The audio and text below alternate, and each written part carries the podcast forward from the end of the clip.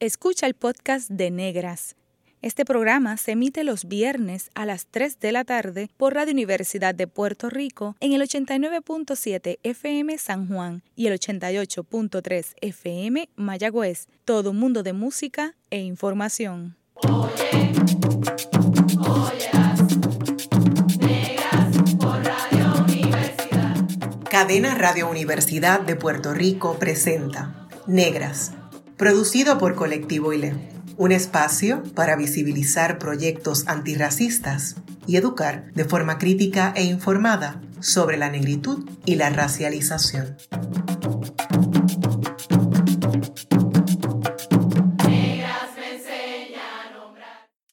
En la edición número 100 de Negras les saludan las miembros de Colectivo ILE, Kimberly Figueroa Calderón, Lorian Sacha Antonetti Lebrón, Mariluz Franco Ortiz y esta servidora Bárbara Abadía Resach. Hoy conversamos sobre el trabajo comunitario de educación antirracista y racialización en Puerto Rico. Eh, desde 1992, que fue fundada Colectivo ILE, se ha estado trabajando a nivel comunitario antirracista. En el 1997, Colectivo ILE trasladó su trabajo desde Estados Unidos a Puerto Rico con la misión de educar, organizar e investigar para fortalecer el trabajo antirracista y descolonizador que lleve a generar cambios en el ámbito comunitario, académico, espiritual, psicológico, social, cultural, económico y político dentro y fuera de Puerto Rico. En Colectiviles apostamos a la formación de alianzas a través de la organización comunitaria con diversos sectores de la sociedad para afirmar las raíces africanas y erradicar el racismo institucional, cultural e individual en espacios dentro y fuera del archipiélago. El trabajo de educación comunitaria antirracista de colectividad ha impactado distintos escenarios públicos y privados. Desde las ondas radiales de Radio Universidad, queremos compartirles un poco de lo que hacemos.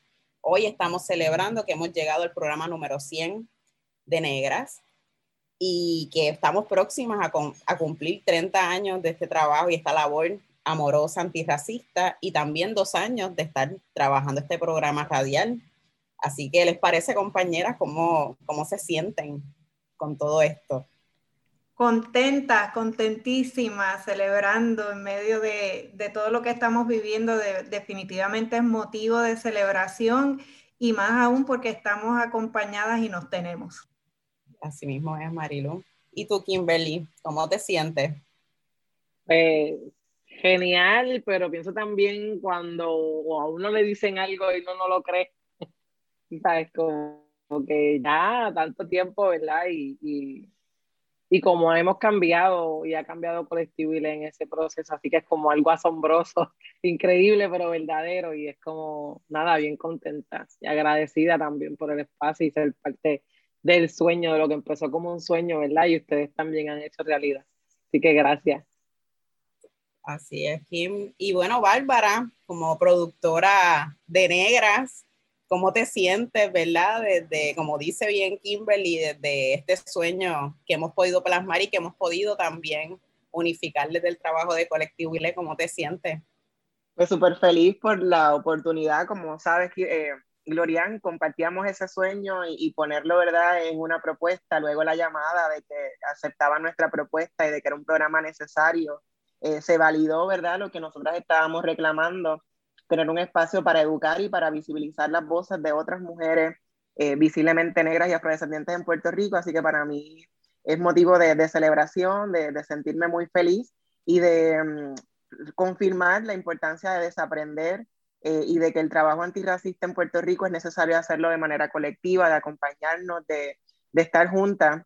Y en el caso de negras, eh, empezamos nosotras dos moderando, pero poco a poco eh, se fueron uniendo otras compañeras, así que cada día va creciendo también este proyecto, así que súper feliz y contenta de, de, estar hoy grabando el programa número 100 de Negras. Qué bien, y ciertamente ha sido un trabajo colectivo muy importante y, y también yo creo que uno de los de las grandes revelaciones de este proceso ha sido poder estar y siempre tener recursos que puedan desde leer los saberes de las mujeres negras y afrodescendientes, no solamente de nuestro país, pero de toda una región de Latinoamérica, ¿verdad? Del Caribe, eh, también de la diáspora en Estados Unidos, que poder sumar este, tantas voces y, y ver que no existía un programa radial como este, de, desde los saberes de las mujeres negras, pues no, nos dice mucho. Así que poderlo mantener este, estos dos años ha sido maravilloso y, de verdad que una gesta de la cual nos tenemos que sentir orgullosas y contentas eh, y celebrarnos. Así que... Sí, sí, sin duda, no solamente es reconfirmar que existe racismo eh, contra las personas negras en Puerto Rico y que el programa existe para denunciarlo, pero también saber que hay tantas mujeres negras eh, como recursos que cada vez que nos reunimos para pensar el programa y repensarlo, siguen surgiendo nuevos nombres. Eso también es bien importante, de que eh, siempre hemos estado, estamos y seguiremos estando en esta lucha antirracista y, también incluyendo ¿verdad? las experiencias diversas de las mujeres negras. Eh, antes de definir conceptos, me gustaría que pensáramos, ¿verdad? ¿Por qué es importante nombrar, apalabrar y definir? Pues mira, eh, Bárbara y compañeros, yo creo que esto es algo que nosotros hemos estado hablando, ¿verdad? Como parte del trabajo es que reconocemos la negación de la existencia de racismo. Es todavía, ¿verdad? Estamos en esa lucha en nuestro país. Sabemos que eso este, tiene mucho que ver, ¿verdad? Con el mestizaje, todos los procesos incluso de blanqueamiento y, y de funcionalidad que se le ha dado socialmente al racismo. Así que para mí es importante que podamos nombrar, a palabrar y definir eh, eh, ¿verdad? Las dinámicas que se dan dentro del racismo, porque eso es lo, pienso yo que desde ahí, desde la palabra, es que vamos a poder accionar que se van a poder generar cambios si no nombramos, si no apalabramos, si no definimos, eh, no vamos a poder tener conversaciones eh, que son urgentes, que piensen muchas veces incómodas, pero que ciertamente nos van a, a, llevar a plasmar soluciones desde nuestras comunidades, desde lo que hacemos y desde lo que somos, ¿verdad? Como personas negras y afrodescendientes en un país donde la manifestación del racismo está muy vivo. Eh, así que para mí es importante nombrar porque nos, nos, va a permitir accionar y generar cambio. Sí, definitivamente también desde el colectivo ILE eh, apostamos en el buen sentido de la palabra de que desde la educación y desde diferentes espacios eh, de educación, no solamente eh, académico, universitario, sino comunitario, en la calle, en el día a día, desde la educación es que podemos transformar y, transformarnos, porque esto es un proceso de crecimiento para, para todas. Entonces, eh, si no tenemos un punto de partida como referente en términos del lenguaje, pues podemos estar hablando desde diferentes canales y desde diferentes acepciones. ¿Qué es raza? ¿Qué es racismo? ¿Qué es negritud? cada cual traemos nuestro bagaje y entonces el, al tener ese punto de partida, ese referente, ese espacio de diálogo para definir, nos permite, como bien trae Glorian, el poder transformar, poder proponer y poder tener un balance entre la denuncia y la afirmación, porque lo que queremos es que denunciar definitivamente el racismo, el racismo antinegro, y a su vez afirmar que gracias a las luchas que han estado ahí, que hemos estado ahí, es que hemos podido llevar a cabo unas transformaciones, poco a poco, pero se han llevado a cabo, ¿verdad? No solo la abolición de la esclavitud, sino más allá de eso, en términos de propuestas de antirracistas, de racismo institucional y, y además el, el, racismo del día a día que ese aspecto también es importante y por supuesto debatir lo que es el racismo internalizado. Así que están esos tres niveles, el individual, interpersonal, institucional, que ha estado ahí continuamente. Y esa es una gran oportunidad, poder estar trabajándolo de forma colectiva, en grupo, desde el colectivo y en sus diferentes frentes, en sus diferentes espacios, como vamos a compartir más adelante. Excelente, ¿no? Pensarlo así, ¿verdad? Como hay que hablarlo, hay que decirlo, no podemos eh, quedarnos calladas, ¿verdad? Ante los atropellos y las violencias racistas que, que sobrevivimos diariamente. Eh, Kimberly, ¿cómo Colectivo ILE llega a construir definiciones? ¿Cuáles son los retos de articular definiciones sobre conceptos vinculados al análisis de la raza? Pues yo, yo te diría que desde la colectividad eh, no siempre tenemos una definición escrita en piedra, ¿verdad? Como se dice por ahí, o una definición súper académica, porque la realidad del asunto es que las personas normales no hablan así y, ¿verdad? y a veces eso crea unas capas que, que un poco laceran el, el entendimiento, ¿no?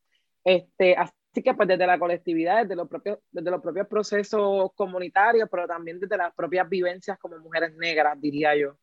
Este, pero como mujeres negras, como mujeres negras madres, ¿verdad? Como mujeres que vivimos en comunidad, como mujeres pertenecientes a otras comunidades, tanto físicas como no físicas, eh, pero también respetando el, el, entendimiento colectivo, ¿no? No, no creo que hagamos a, o, o, generemos alguna definición con, con la intención de que, de que sea definitiva, ¿no?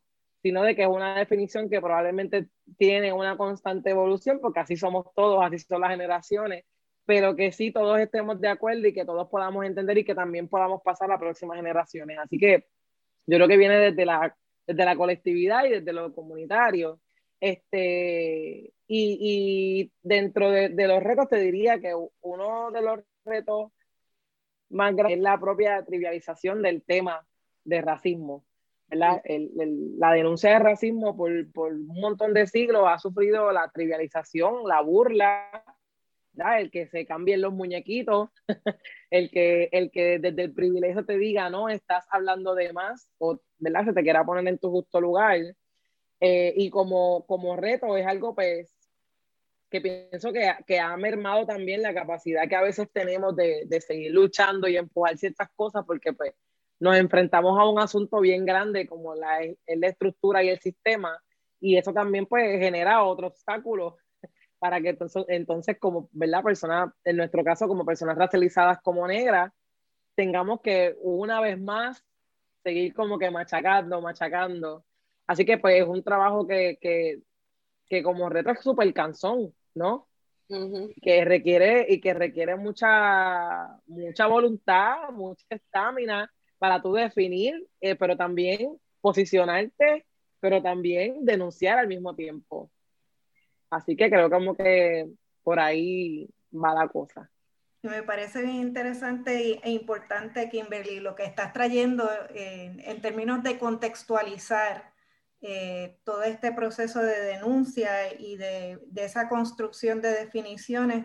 Entonces, queremos seguir en esa línea. ¿A qué nos referimos cuando hablamos de negritud, Bárbara y Glorian? Bueno, cuando hablamos de negritud, es como un conglomerado, ¿no? Un entramado de, cosas, ¿no? Que tiene que ver con todo lo que se asocia con, lo que viene de África, con lo que nace, ¿verdad? De, de ese continente, particularmente lo, lo negro, ¿no? Eh, por alguna razón se, se, les llamó negros y pues hablamos de negritud a todo lo que se refiere eh, a, a, esta, a estos cuerpos negros, a estos saberes, a estos procesos. Eh, pero hablar de negritud también no, nos invita a, a hablar de esclavización, tenemos que hablar de, de poder, tenemos que hablar de, de subyugación, de, de subordinación, de, de, vulnerabilidad, ¿verdad? Cómo eh, se entendía que esos cuerpos fuertes eh, y sabios había que encadenarles y había que, traerles involuntariamente a otras partes del mundo, porque si hubiesen sido personas dóciles, eh, no hubiese habido la necesidad de encadenarles y de obligarles a salir de sus espacios. Entonces, cuando hablamos de negritud, es importante que hablemos de que se trace toda esa historia que normalmente la conocemos incompleta o no la conocemos. ¿no? Entonces, por eso es bien importante nombrar negritud, hablar de, de lo afro, de lo negro, eh, para poder entender por qué eh, esta lucha que nosotras vamos librando cada día desde colectivo y ley desde otros espacios en los que estamos estando, eh, es, es, importante, ¿no? Porque se nos dice que no existe racismo, que somos una mezcla, que todos somos hijos de Dios, que, que son inventos, ¿no? Eh, y en, la, en el diario vivir esa no es la experiencia que muchas personas tenemos, ¿no? Y lo vemos como a través de los medios de comunicación, la información, es como un poco eh, maniquea, ¿no? En dos lados, o lo bueno o lo malo, pero lo malo es lo negro, lo bueno es lo blanco, ¿no? Entonces, cuando hablamos de negritud, eh, es, un, es muy complejo porque, porque incluye muchas cosas, muchas prácticas culturales, incluye el lenguaje, incluye lo gastronómico, eh, la, lo folclórico, eh, los saberes, los deportes, incluye muchas, muchas cosas. Entonces, negritud es como una sombrilla que recoge muchas experiencias y muchos procesos. Sí, yo le añadiría, ¿verdad? Yo escucho la palabra negritud y como bien dice Bárbara, es un conjunto, ¿verdad? De valores que, que nos llegan por nuestra herencia y la experiencia, ¿verdad? Africana. Eh, a todo, bueno, todo este continente, pero también al, al mundo entero, ¿verdad? Hay una cuestión globalizada. Eh, pero sí pienso, ¿verdad? Como la negritud, como ese proceso también de rescate, de afirmación, de todo eso que nos han negado, ¿verdad? Todo ese proceso de esclavización que menciona Bárbara, cómo tenemos la oportunidad de, de, rescatar y de afirmarnos desde ahí, ¿verdad? Yo creo que es reclamar nuestro poder desde, desde lo que somos y nuestra herencia. Y yo escucho la palabra negritud y de pronto como que siempre lo asocio con virtud, con dignidad, eh, ¿verdad? Así que pienso que dentro de todo eh, todas estas experiencias negativas que han, han dejado la esclavización, pienso que es donde la, negritud es lo que tenemos para anclarnos y para reclamar nuestro poder. Así que me gusta este, verlo y percibirlo desde, desde ese espacio. También para efectos del trabajo antirracista, eh, nos gustaría, Bárbara y compañeras, que nos puedan hablar un poco de cuál es la diferencia entre raza, etnia y etnicidad. Eh, cómo vemos estas, estas definiciones, ¿verdad? Sí, quería añadir también que me encanta eso que dijiste, Glorian, de pensar en negritud y pensar en, en dignidad y eh, la importancia de desaprender y de renombrar, ¿verdad? O cambiar esas definiciones que han sido impuestas desde, eh, desde el poder y desde la blanquitud, como diría Yolanda Arroyo Pizarro.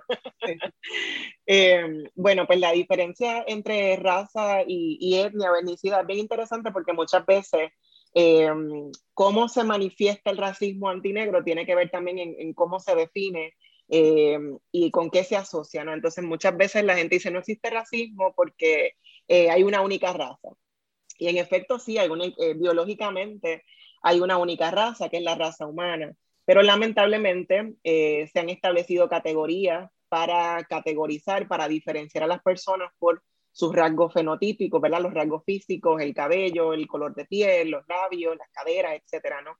Así que cuando hablamos de raza, es importante hacer esa distinción de que estamos hablando de raza desde la lucha antirracista de una forma política y no biológica. Ya todo el mundo debe saber que si existe una raza, una única raza, nosotras como mujeres negras lo, lo entendemos perfectamente, pero también entendemos que nos tratan distinto, ¿no? Así que por eso es bien importante el nombrar los distintos tipos de raza. Cuando ya no exista racismo, que ojalá y podamos nosotras vivir en, ese momento, no sería eh, importante ni necesario utilizar esta categoría para poder explicar los procesos de inequidad eh, que, vivimos diariamente.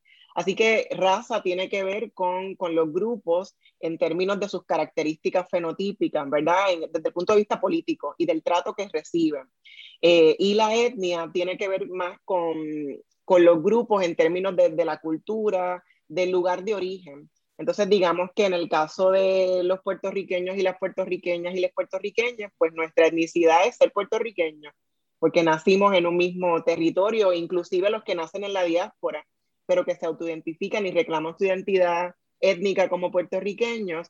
Sin embargo, dentro de esa puertorriqueñidad amplia, diaspórica, que va más allá del archipiélago, eh, tenemos distintas tonalidades de piel, y por eso nos tratan diferente, ¿verdad? Así que raza tiene que ver con cómo lucimos físicamente, ¿verdad? Para ponerlo ahí en, palabras simples, y etnia con de dónde provenimos, eh, las costumbres que compartimos, el idioma que hablamos, entonces podremos hablar también de la latinidad o la caribeñidad como una etnia, y dentro de esa etnia, pues podemos hablar de las distintas categorizaciones raciales eh, que se van estableciendo. Entonces, eh, importante hacer esa distinción porque, por ejemplo, recuerdo eh, cuando estábamos en la campaña del censo o, en las preguntas que, que, le hacen a las personas en estos instrumentos, preguntan raza y etnia, mucha gente lo confunde.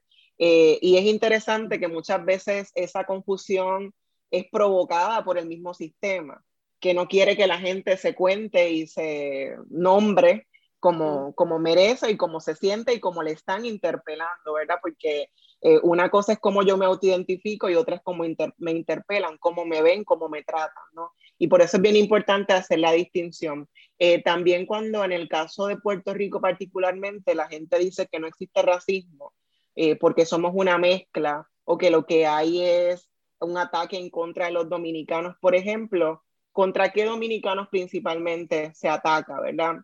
A la gente visiblemente negra. El trato que recibe la gente quizás de Cuba que llegó en un momento histórico muy particular y con unos privilegios que no tienen las personas que llegan en Yola en Puerto Rico, pues sabemos que es distinto. ¿Y con qué tiene que ver? Tiene que ver también con cómo lucen estas personas.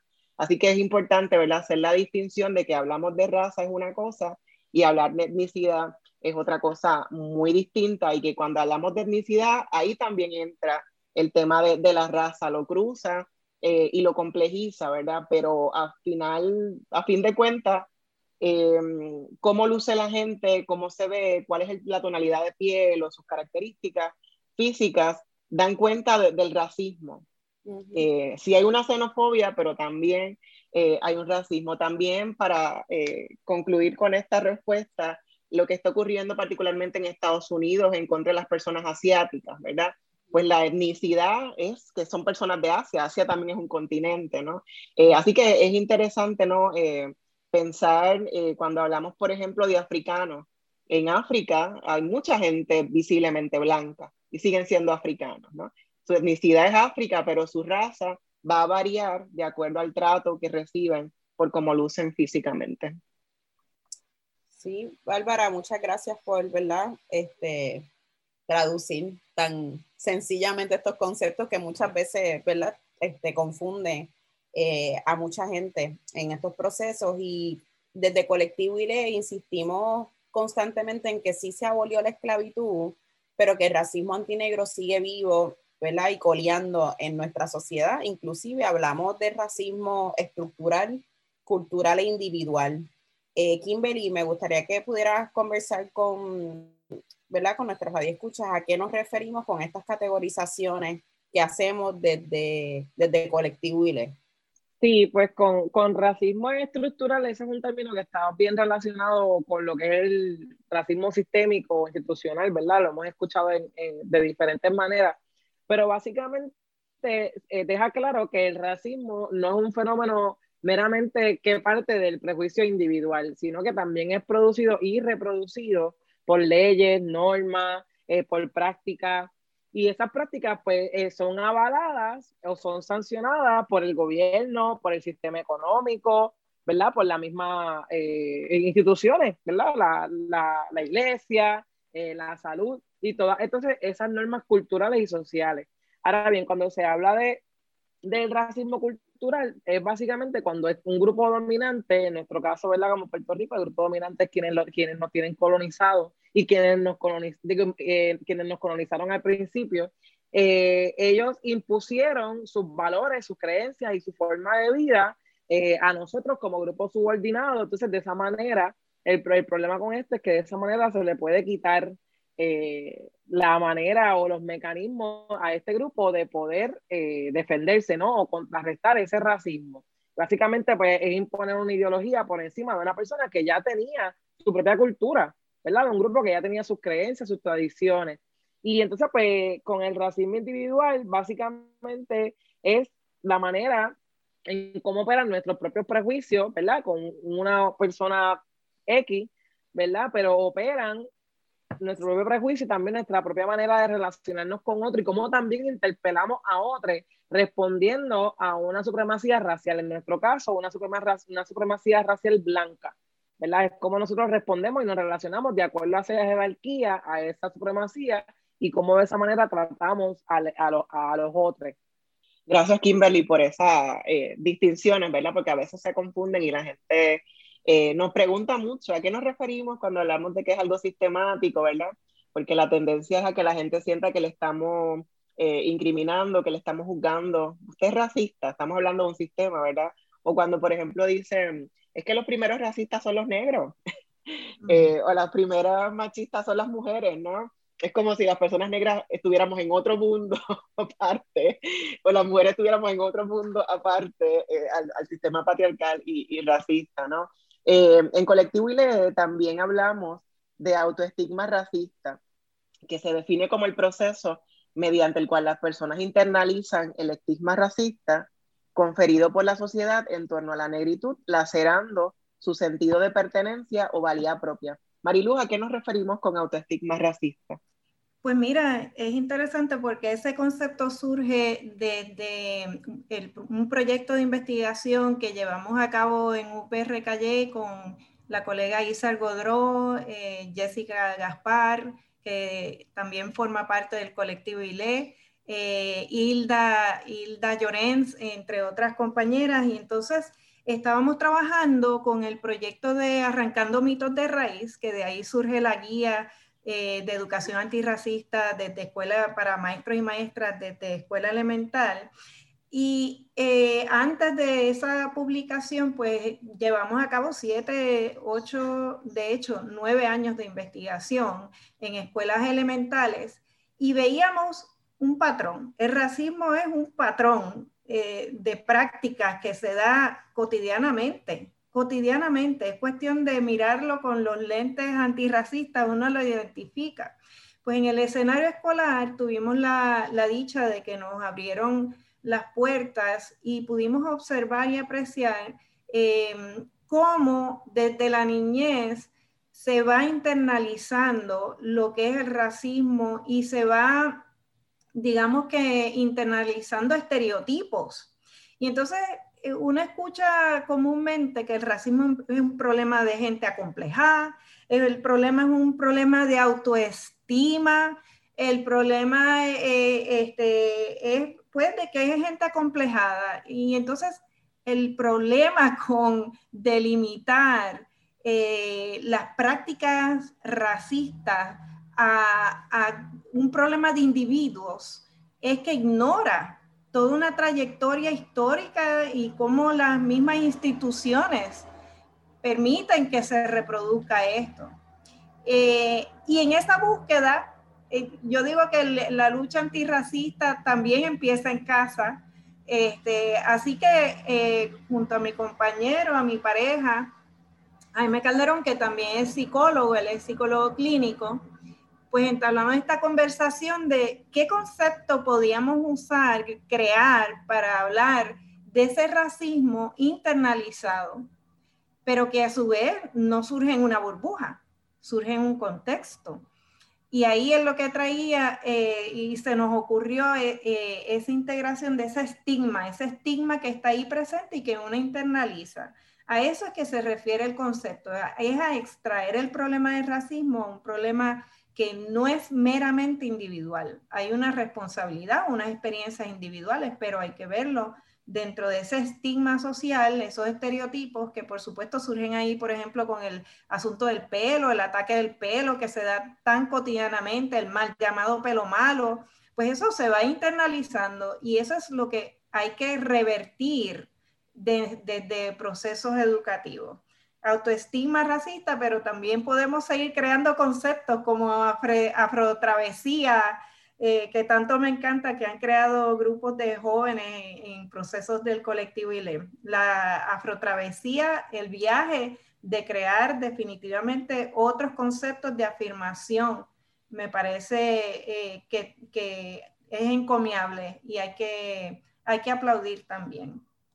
Definitivamente, Mariluz, y yo creo que una de las cosas que se pierde de perspectiva es que una vez más el, el impacto del racismo se le achaca a la persona que está experimentando el racismo, diciendo, pues, ah, porque no tiene una autoestima saludable, pero no se habla entonces de ese estigma que se ha formalizado a nivel social, ¿verdad? Que se ha socializado desde los medios de comunicación, desde los reglamentos que, que están impuestos en nuestras escuelas, trabajos, entre lo que se dice ¿verdad? De, las personas negras. Entonces, pues eh, sigue siendo entonces un proceso donde se nos achaca en vez de asumir una responsabilidad por unos patrones y, una, y unas prácticas cotidianas. Así que gracias por, por esa, esa explicación, ese concepto que, que tanto nos gusta. Y Bárbara, me gustaría ¿verdad? que nos hables un poco, eh, para ir concluyendo con este segmento, eh, ¿por qué hablamos de racismo antinegro? Es algo que tú siempre y, continuamente pronuncias, ¿verdad? Nombras. eh, como el racismo antinegro. ¿Por qué? Pues sí, como decía ahorita, ¿verdad? Para diferenciar también en los tipos de, racismo, ¿verdad? Que, que, hay en contra de otro, otras categorías raciales, eh, porque sí sabemos perfectamente que, que, también hay racismo en contra de otros grupos raciales, pero eh, desproporcionalmente y a nivel global hay un racismo en contra de las personas negras. Entonces, para enfatizar eh, ¿A qué me refiero? ¿verdad? Pues muchas veces o, casi siempre utilizo el racismo antinegro y mucha gente me ha preguntado por qué lo hago. Pues lo hago a propósito para que se reconozca que son las prácticas de violencia y hostigamientos raciales que, que se producen en contra de los cuerpos negros y afrodescendientes. Que más adelante pues vamos a hablar también sobre afrodescendencia, que, que aglomera otro mar de gente eh, no blanca eh, en Puerto Rico en el mundo. Así que lo uso a propósito para enfatizar que es el racismo o la opresión que se ejerce en contra de los cuerpos visiblemente negros o, afrodescendientes. Gracias, eh, Bárbara, por eso. En breve regresamos con Negra y continuaremos dialogando sobre racialización y educación comunitaria antirracista con Colectivo ILE. Sigue en sintonía con Radio Universidad de Puerto Rico. La clase de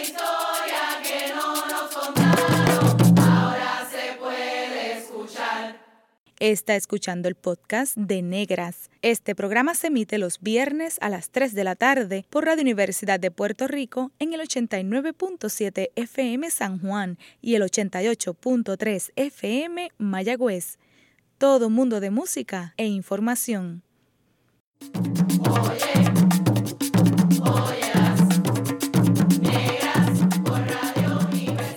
Usted está escuchando Negras, inspiradas en las grandezas de nuestras ancestras. Les saludan las miembros de Colectivo ILE, Gloria Sacha Antonetti Lebrón, Mariluz Franco Ortiz, Bárbara Badía Restach y Kimberly Figueroa Calderón. Hoy compartimos nuestros afrosaberes antirracistas con la radioaudiencia.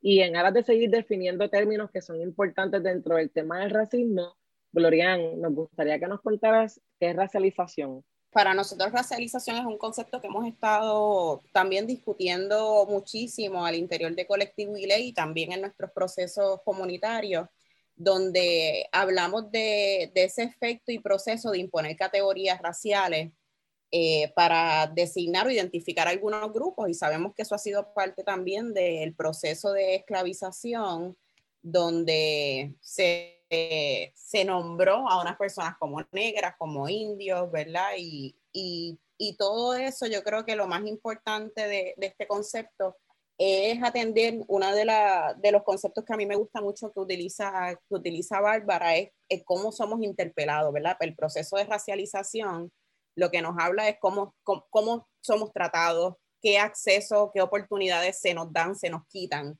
en ese mismo proceso de racialización, ¿verdad? Y, y que es un producto de, del, también del racismo. Así que ese es para, para mí cómo lo podemos definir y hay que estar muy pendientes a estos procesos de racialización. Sí, definitivamente hay que estar pendiente de cómo se construyen estas nociones desde unas estructuras de poder. Eh, que las razas no se construyen de forma homogénea, como si todas fueran iguales, sino con unas nociones de superioridad, inferioridad, eh, y, pues hay que estar atento continuamente.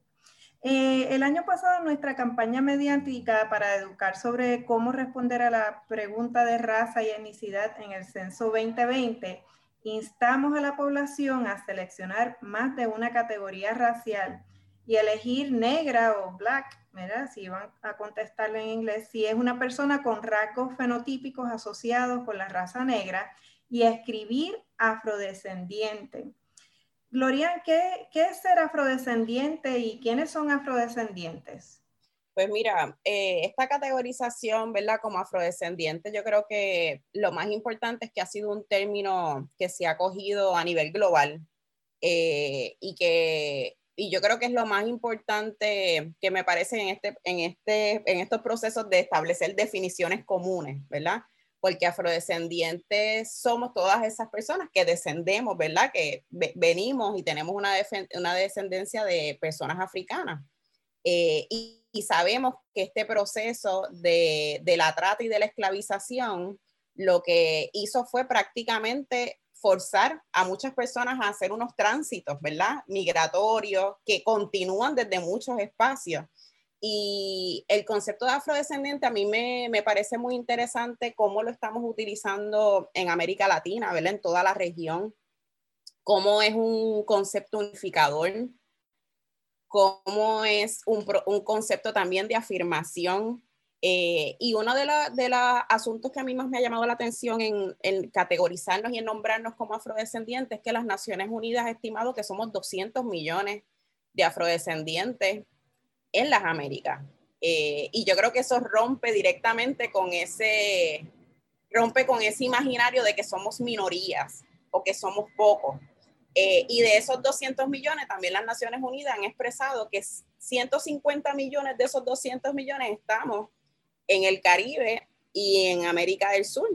Eh, así que es súper interesante porque hay una gran concentración de afrodescendientes en, en la región donde nosotros estamos accionando donde estamos haciendo nuestros procesos para erradicación del racismo. Así que para nosotros en el proceso de, desarrollar la campaña del censo fue una discusión interna muy importante, eh, estableciendo el objetivo, qué es lo que queremos con esta campaña de censo, que Colectivo ILE no era la primera vez que lo hacía, así que veníamos ya de una trayectoria, de unos ejercicios que nos han permitido ir aumentando paulatinamente la cantidad de personas que se autoidentifican como negras y se autoidentifican como afrodescendientes. Así que es, para nosotros, yo creo que esta campaña fue trascendental eh, en ese mismo ejercicio y recuerdo, ¿verdad? Nuestras conversaciones era, bueno, pues el objetivo es que queremos que más personas evidentemente negras, fenotípicamente negras, se nombren y se marquen como tal. Por eso había una instancia, ¿verdad? A la imagen, a que se marcara en la cajita eh, donde decía negro sin ningún tipo de problema, porque sabemos que también Puerto Rico ha venido experimentando unos procesos de blanqueamiento que han sido perjudiciales para poder identificar las inequidades que experimentamos como personas evidentemente negras en nuestra sociedad. Así que habían dos llamados importantes. El primero, a que las personas evidentemente negras se identificaran como tal en esa campaña y que también pudiéramos afirmar nuestra afrodescendencia y que esas, estos números del censo, reconociendo que es una herramienta que es una imposición de los Estados Unidos y que queremos resignificar también cómo nos categorizamos, cómo nos nombramos, que pudiera vincularnos también con los demás movimientos en América Latina, donde se ha estado eh, fortaleciendo campañas y procesos para que más gente se identifique como negra y como afrodescendiente. Así que por eso estaban esos dos, esos dos llamados, ¿verdad? A marcar la cajita de negro, de negra, si eres una persona evidentemente negra, y para quienes somos afrodescendientes, pero no necesariamente lo marca nuestra piel, eh, pero sí lo marcan unas experiencias de dónde venimos, de nuestras familias, de quiénes somos, pues que se marcaran como afrodescendientes en, también en las cajitas. Así que ese fue parte del proceso ¿verdad? interno y, y yo creo que el, es muy poderoso. Para mí el concepto de afrodescendencia es algo poderoso que nos unifica. Eh, sin duda, claro que nos unifica y, y, también me parece interesante añadir a lo que menciona Gloria, que no es un concepto nuevo. O sea, esto no lo inventó Colectivo ILE para que la gente lo escribiera en el censo 2020. O sea, ya se van a cumplir 20 años de la conferencia eh, mundial en contra del racismo, la discriminación racial en contra de la xenofobia y la intolerancia racial que se llevó a cabo en Durban, en South Africa. Eh, así que no es un concepto nuevo eh, que estamos utilizando, sino que estamos eh, uniéndonos, ¿verdad? O continuando esa conversación. Y esto nos lleva también a hablar sobre colorismo. ¿Qué es colorismo? ¿Cómo opera la pigmentocracia en Puerto Rico, Kimberly? Pues colorismo es un término que en su momento pudiéramos decir que popularizó Alice Walker, pero básicamente recoge el, el, proceso en el cual una persona, ¿verdad?, que se identifica como afrodescendiente o una persona afrodescendiente, mientras más oscura es su piel o más rasgos eh, parecidos a lo afro es, está más sujeta a prejuicios, ¿no? Y a tratos diferentes. Sin embargo, eh, eh, ¿verdad? En el otro lado, en la otra cara, una persona puede ser afrodescendiente, pero entonces eh, tiene unos rasgos eh, más parecidos a lo que es el canon europeo, pudiésemos decir ojos claros o la piel un poco más clara, el cabello menos crespo. entonces pues tiende a ser un poco más, eh, pudiéramos decir, tolerable para lo que es el canon, ¿verdad? O aceptado visualmente y también en la manera en la que es interpelado. Así que tiene que ver mucho con, con lo que es lo fenotípico. Y entonces, eh, en términos de la pigmentocracia en Puerto Rico, hay que tomar en cuenta, ¿verdad?, de que esto surge con el asunto del sistema de casta, ¿verdad?, que fue eh, propiciado e impuesto por lo que era el sistema español en su momento, y de ahí salen las categorías que hemos escuchado por ahí, como mestizo, mulato, ¿verdad?, y todas las otras. Este, en términos de cómo esto opera en Puerto Rico, es una súper pregunta porque lo primero que me viene a la mente es que muchas veces las personas utilizan este mismo, este mismo sistema de, de, casta o estos mismos términos para alejarse de, la, de su negritud ¿no? y de la afrodescendencia, porque nos hemos topado, por poner un ejemplo, con una persona que para nosotros, ¿verdad? Que hablamos de tema todos los días, pudiéramos decir que es una persona negra, pero entonces se interpela a sí misma como mestiza o mulata, ¿verdad? Y todo esto pues en aras de distanciarse de lo que es su negritud como herencia, ¿verdad? Y como, pues, como se ve. Así que pues, opera, diría yo que desde la conveniencia y diría yo desde, desde la intención de, de, no ser interpelado como inferior en lo que es la jerarquía racial. Y siguiendo con este tema, cuando la ex candidata a la gobernación por el partido Victoria Ciudadana, Alexandra Lúgaro, reconoció sus privilegios como una persona racializada, como blanca en Puerto Rico, se revolcaron las redes sociales y sin embargo no se elevó la conversación sobre privilegio blanco y se propagaron malentendidos, podríamos decir. Eh, ¿Qué es el privilegio blanco, Bárbara? Bueno, para decirlo brevemente, ¿verdad? Bueno, varias cosas, porque eh, cuando se revolcó el avispero, cuando Alexandra lo dijo, vimos también otro problema que tenemos muy presente en Puerto Rico, que es el sexismo, ¿verdad? La misoginia. El ataque entonces se tornó en contra de Alexandra por ser una mujer. Eh, la riquita, la blanquita, ¿verdad? Pero la gente no sabe que hay mucha otra gente en Puerto Rico que tiene los mismos privilegios que tiene esa supuesta blanquita, ¿no?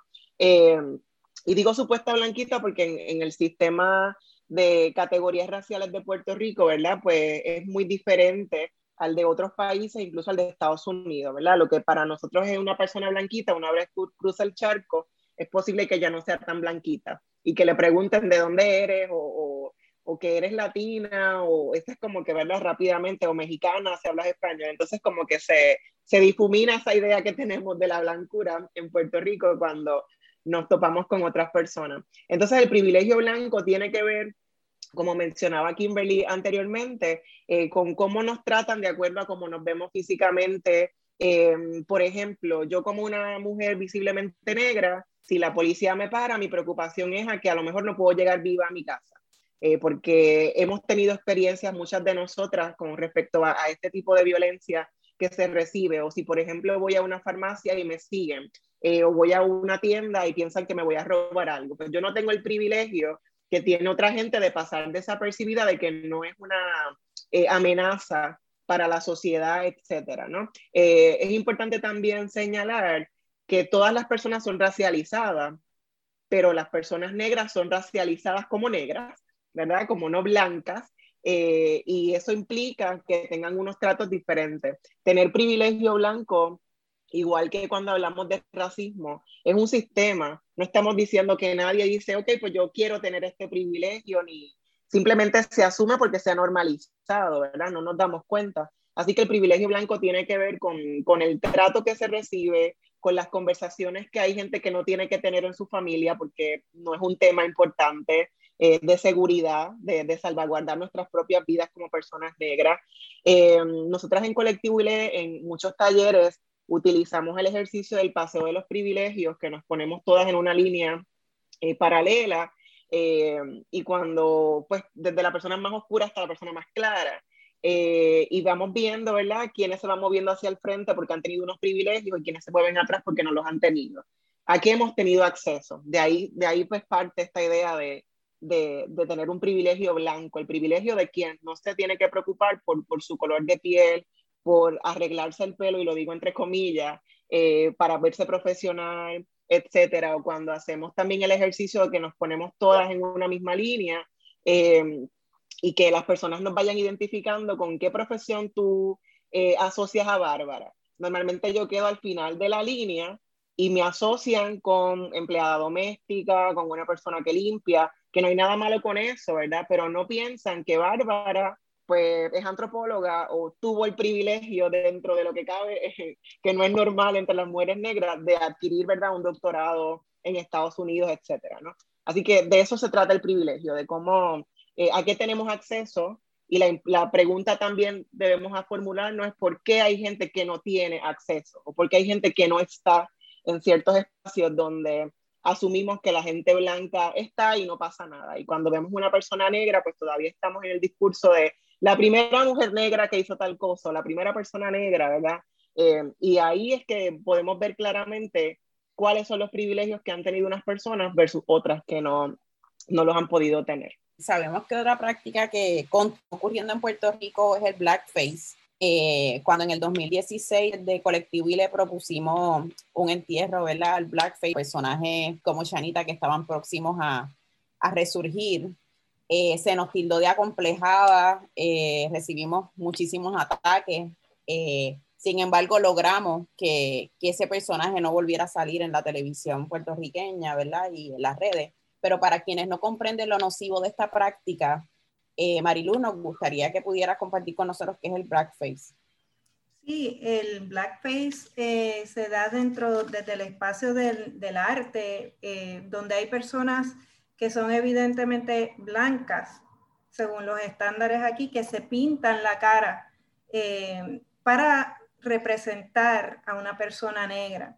¿Qué pasa? Que históricamente esa representación ha sido para humillar a personas negras, ha sido para degradar, ridiculizar a personas negras. Tal vez un referente histórico es Diplo, este, y entonces como bien traes, pues este resurgir en el 2016 eh, fue con Angela Meyer que quería resucitar, digámoslo así, a, Chianita, que es un, era un personaje que fue bien popular en, Puerto Rico y todavía está ese referente, ese imaginario ahí de esa mujer pues este, que no es educada según se expresa verbalmente, que, que nuevamente el lugar es para ridiculizar y humillar y degradar. Así que em, básicamente la denuncia es que no debe estar, ningún personaje debe eh, ser representado desde blackface en ningún escenario, en ningún espacio artístico,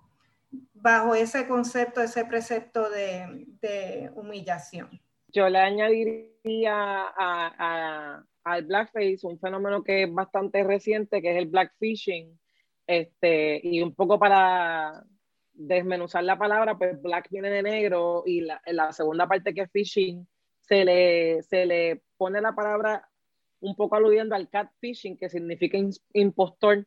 Así que básicamente es, eh, el fenómeno se da desde un espacio en el cual una persona finge ser negra cuando realmente no lo es. Entonces normalmente lo finge en las redes sociales, Instagram, Facebook, ¿verdad? Y esto se puede hacer de diferentes maneras lo hemos visto desde la manera en cómo llevas el cabello, la manera en cómo te viste, ¿verdad? Que también tiene un asunto de apropiación cultural, pero también el maquillaje, ¿verdad? Que también es una industria bastante prominente últimamente y cómo tú utilizas tonalidades a lo mejor dos, tres veces más oscuras que tu piel para parecer de otra, ¿verdad? De, de otra raza, diríamos. Así que eh, es como, yo diría, como una manera contemporánea de hacer blackface.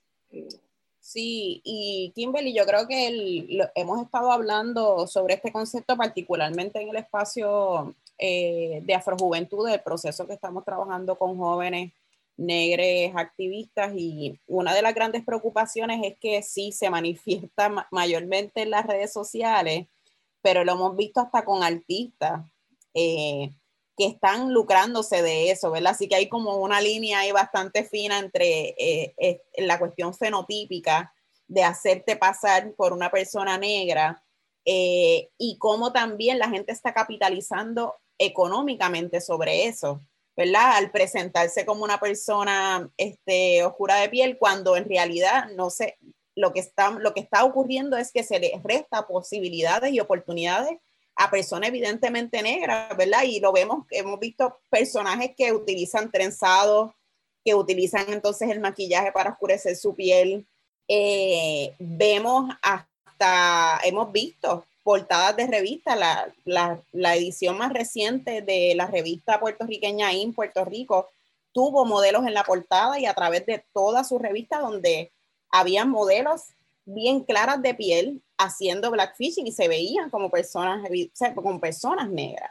Eh, pasó también con Miss Universe, Madison Anderson, y una publicación completa que hizo el Nuevo Día, eh, donde le pusieron turbantes, le oscurecieron la piel, y hay un peligro, ¿verdad? En ese proceso, porque entonces se nos resta a nosotros las oportunidades de resaltar nuestra belleza, porque no podemos estar en espacio ni en las escuelas ni en nuestros trabajos utilizando nuestros trenzados, utilizando, ¿verdad? Llevando nuestra piel con orgullo. Así que es un concepto bastante problemático del cual tenemos que seguir hablando, así como también estamos trabajando para eliminar el blackface como una práctica.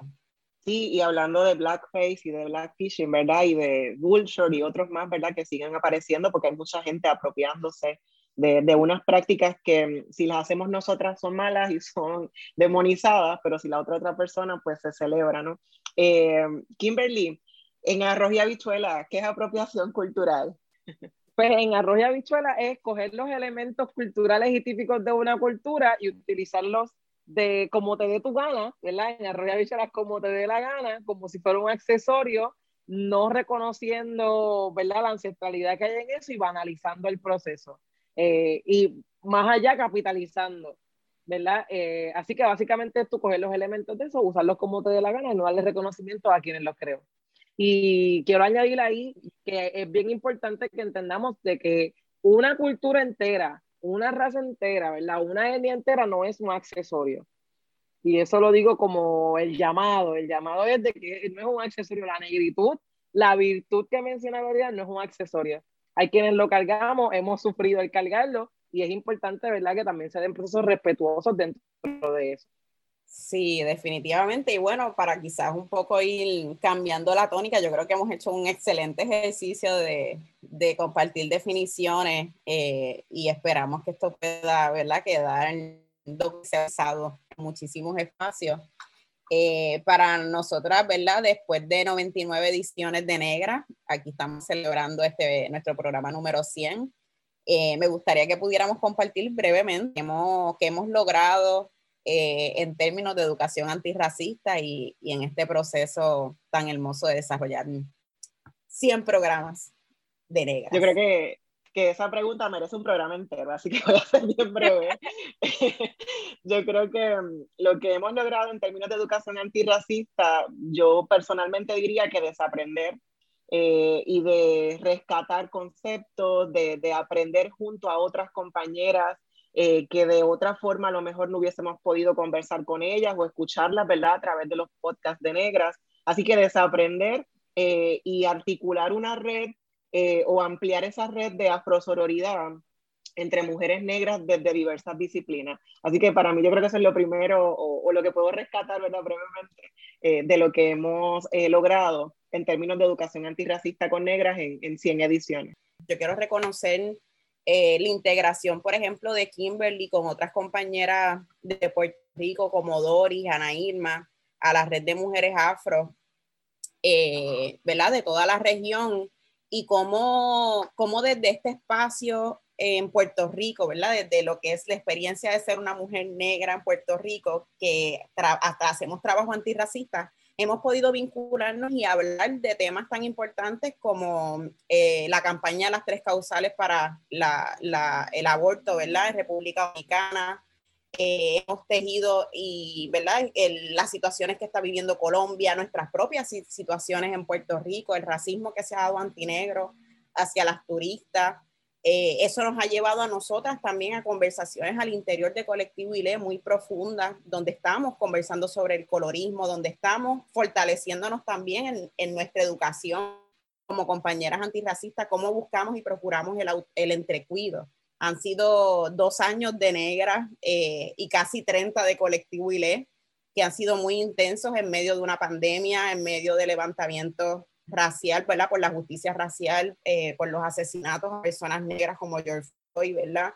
En Puerto Rico hemos visto casos como el de Messiah Bay, que seguimos pendientes a ver qué está pasando, nos pronunciamos ante todos estos atropellos y reconocemos que el racismo lamentablemente es la causa de grandes problemas que vivimos en Puerto Rico y de la, colonización. Para mí ha sido maravilloso, ¿verdad? Poder contar eh, con nosotras mismas, nos tenemos definitivamente para poder seguir trabajando contra, ¿verdad? contra el racismo eh, y la colonización.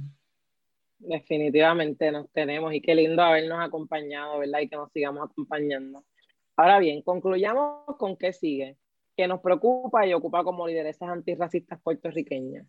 Yo creo que nos ocupan muchas cosas, este, nuevamente, ¿verdad? El desaprender y seguir aprendiendo, pero particularmente con negras, nos ocupa eh, que podamos eh, ser ejemplo quizás para otros medios de comunicación que sepan la importancia de escuchar y de visibilizar las voces de las mujeres visiblemente negras y afrodescendientes en Puerto Rico y de reconocer sus afrosaberes y sus afrotravesías eh, en este país que nos coloca en una posición de vulnerabilidad y que nos ha hecho pensar que no somos suficientes, que no somos humanas, que no somos importantes. Entonces yo creo que eh, nos ocupa continuar nuestro trabajo antirracista eh, contra viento y marea y seguir promoviendo que Puerto Rico se declare también un país antirracista.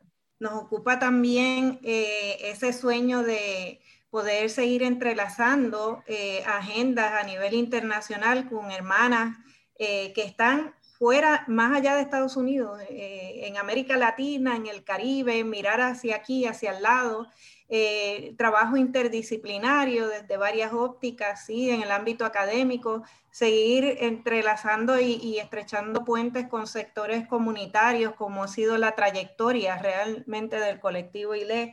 Y, y, ese trabajo intergeneracional tan importante y esperanzador desde Afrojuventudes, de verdad que ah, me llena de, de, mucha esperanza, de mucha alegría contar con Afrojuventudes desde el colectivo ILE. Seguimos. Quisiera añadir que el asunto de accionar es importante y de la sanación en este trabajo antirracista. Gracias compañeras por, porque nos hemos acompañado en 100 programas, hemos estado juntas colaborando colectivamente, eh, así que les agradezco por acompañarme y por acompañarnos y por permitirme acompañarlas. Eh, como siempre, agradecemos al personal técnico de Radio Universidad por su apoyo en esta edición de Negras. No olviden sintonizar Negras el próximo viernes a las 3 de la tarde. Feliz viernes a todos. Cadena Radio Universidad de Puerto Rico y Colectivo ILE presentaron Negras, asumiendo nuestro justo rol como forjadoras de cambio. Acaba de escuchar el podcast de Negras le invitamos a que nos sintonice los viernes a las 3 de la tarde por Radio Universidad de Puerto Rico en el 89.7 FM San Juan y el 88.3 FM Mayagüez. Todo un mundo de música e información.